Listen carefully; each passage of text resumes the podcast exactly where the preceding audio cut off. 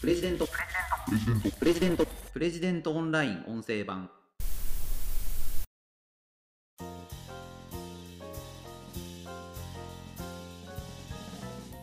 20代の若者のデート経験なし。そういう若者は4割いる。このデータをどう読み解くべきかご紹介します。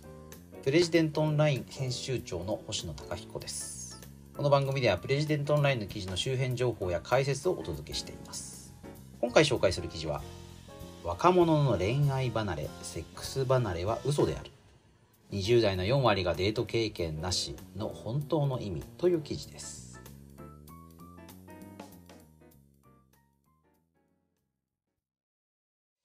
えっ、と、こちらの記事は、コラムニスト、そして独身研究家というのを名乗ってらっしゃる荒川和久さんの寄稿になります。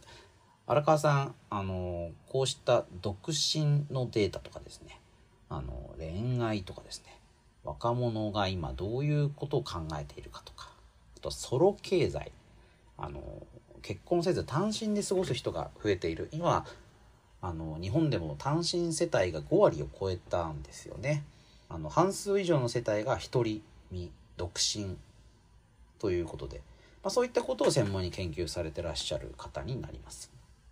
であの今回は内閣府の令和4年版男女共同参画白書に出ている20代の若者のデート経験なし4割、まあ、このデータについてと。でまあこのことを言ってですね、まあ、デートの経験なしが4割というんですからまあテレビではですね、中年男性が街頭インタビューに応じて、最近の若者はだらしがないと。俺が若い頃は、まあ、とにかくデートすることしか考えてなかったよと。まあ、そんなことをですね、話させて、まあ、ニュースにする。まあ、いつものあれですよね。あの、街頭インタビューっていうのは本当に日本のテレビ報道の悪い癖で、まあ、海外であんまり見ないんですよね。バラエティーとかね、そういうのだったらいいんですけど、報道番組で、あの、真面目にね、いや、街の声を聞いてみましょう、なんてやるんですけど、その、都合のいいところを切り張りしてるだけですからね、街の声を聞いてみようって言っても、その、ニュースの制作者が都合のいい声を拾えるまでずっとこう粘ってるんですよね。それって街の声じゃなくて、あの制作者が言いたいことを誰かに代弁させてるまあ、その部分だけ切り取ってるっていうことなんですよね。まあ、要はテレビのニュースを作っている人が最近の若者はだらしがないなというふうに思ってるということです。で、これ本当なのか？嘘です。まあ、これが荒川さんのこの話の結論なんですよね。あの、最近の若者だけが、若者だけがデートや恋愛をしなくなったわけではないというのは統計上明らかなことです。荒川さんこのこと繰り返し論じられていていつの時代も恋愛しているのはせいぜい3割程度という恋愛強者3割の法則というのを唱えておられます。あの今回の大学府の調査では20代男性の配偶者恋人のいない割合が65.8%なんですけどもそもそも20代男性の未婚率は86%で未婚者全体を100とした時恋人のいない未婚男性割合は約76%つまり恋人のいる20代男性、まあ、この恋愛強者と言える人は24%なんですよね。だから今も昔も恋あの、まあ、今も昔までこういうデータって昔からずっと変わってないということもこの記事の中で紹介されています。1982年以降の出生動向基本調査これを見ててもあの若者の恋人がいる率っていうのは3割前後、まあ、この40年間、まあ、変わってないんですよ。なんだけども今時の若者は若者が恋愛離れしているっていうのは、まあ、すごくこう耳当たりがいいというかですね。ああ言ってくれた。いや俺もそう思ってたんだよっていう、まあ、中高年の方の共感を呼ぶんでしょうね。繰り返し繰り返しこれはやられているということなんです。で、しかも、それに似たデータがあれば、すぐに今の若者は恋愛に臆病だ。昔の人と違って、全然デートもしないんだ。装飾系なんだ。みたいなことが、メディアを賑やかにすると。うーん、まあ本当にね、頭悪いっていうか、あのまあなんでこういうことを繰り返しやってるのかなって僕も思っちゃいますね。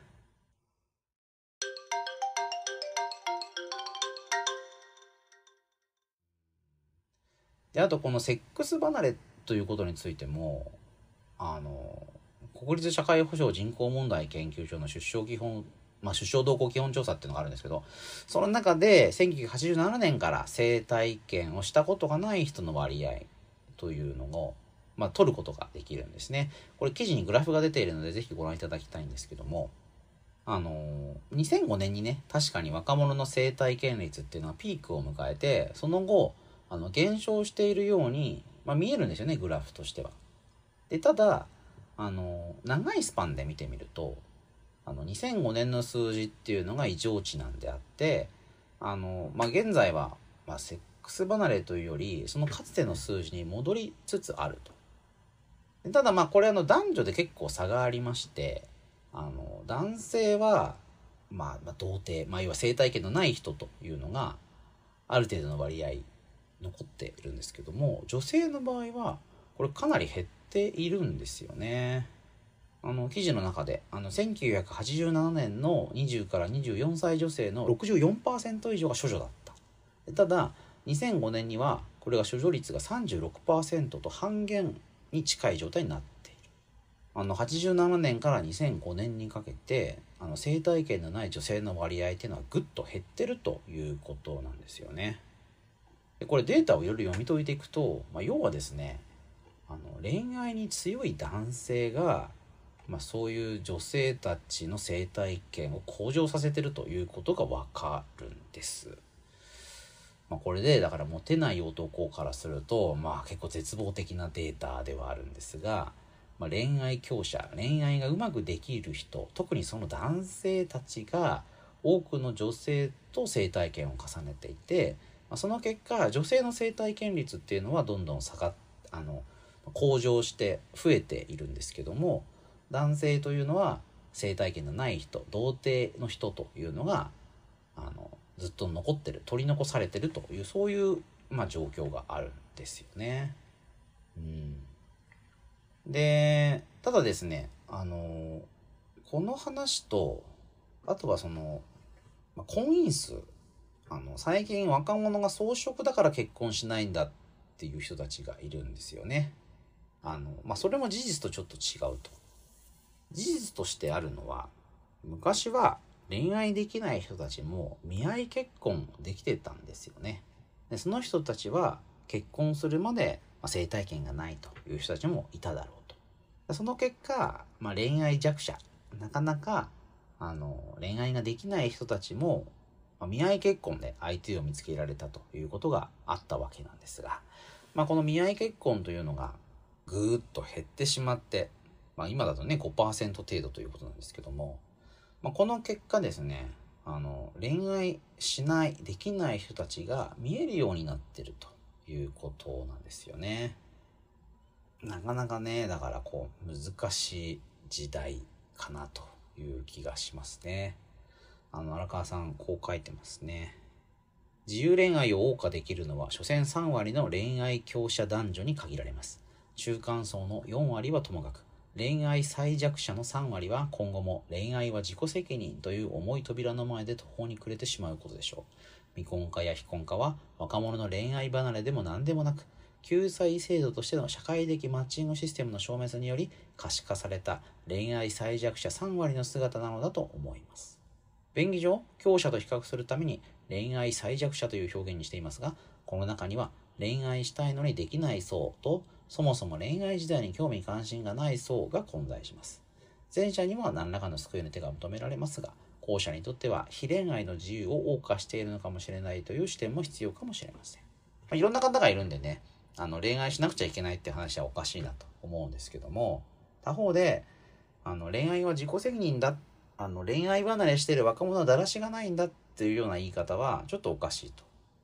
かつての人たちは、まあ、見合い結婚という形でそこから救済されていたわけですけども、ま、そうじゃなくなってるということですよね。じゃあどうすればいいのか。まあだからそのままね、独身のまま、生体験のないままでも良いのかなという気がしますけども、そうじゃない場合であれば、まあ、やっぱマッチングシステムをね、なんかもうちょっとなんとかした方がいいのかなっていう気もしますよね。だからその恋愛を前提にするような、あの、まあ要は出会い系サイトっていうのにいくら税金を投じても、まあ、そこで恋愛経験を重ねられるというのは恋愛強者の人たちなので、あの、結局弱者の人は取り残されちゃうだけなんですよね。まあ、荒川さんがこの記事で書かれてるのは、まあ、要は出会い系とかマチコンとか、まあ、そういうものを政府が、お上が支援して、まあ、それによって婚姻数を増やそうっていう施策が、まあ、いかに現実を見てないものかっていうことなんですよね。まあ、結局それをやっても、まあ、モテる人が、まあ、ある種モテない女性をかっさらってっちゃうっていうね、ことでしかなくて、まあ、あの、まあ、ということが、まあ、データからわかるということですよね。うん。あの、荒川さん、この他にもね、いろんな記事書かれてるので、ぜひ、あの、プレジデントオンラインで記事をご覧いただいて、あの、むむむむと考えていただけるといいのかなという気がします。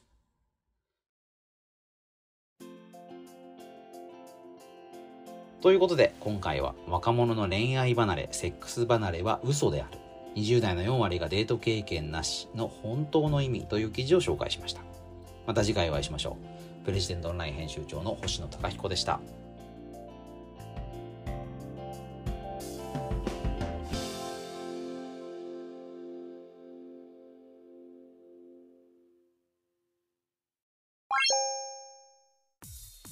日経新聞朝刊の厳選ニュースを毎朝コンパクトに聞ける「聞く日経」仕事や生活のハック術を編集部が語り下ろす。ライフハッカー日本版タイニーハックエクスプレス。イノベーションを生み出すヒントが見つかる。浜松町イノベーションカルチャーカフェ。情報スキルキャリアアップ。今より一つ上のステージに行くビジネスニュースが聞き放題。オ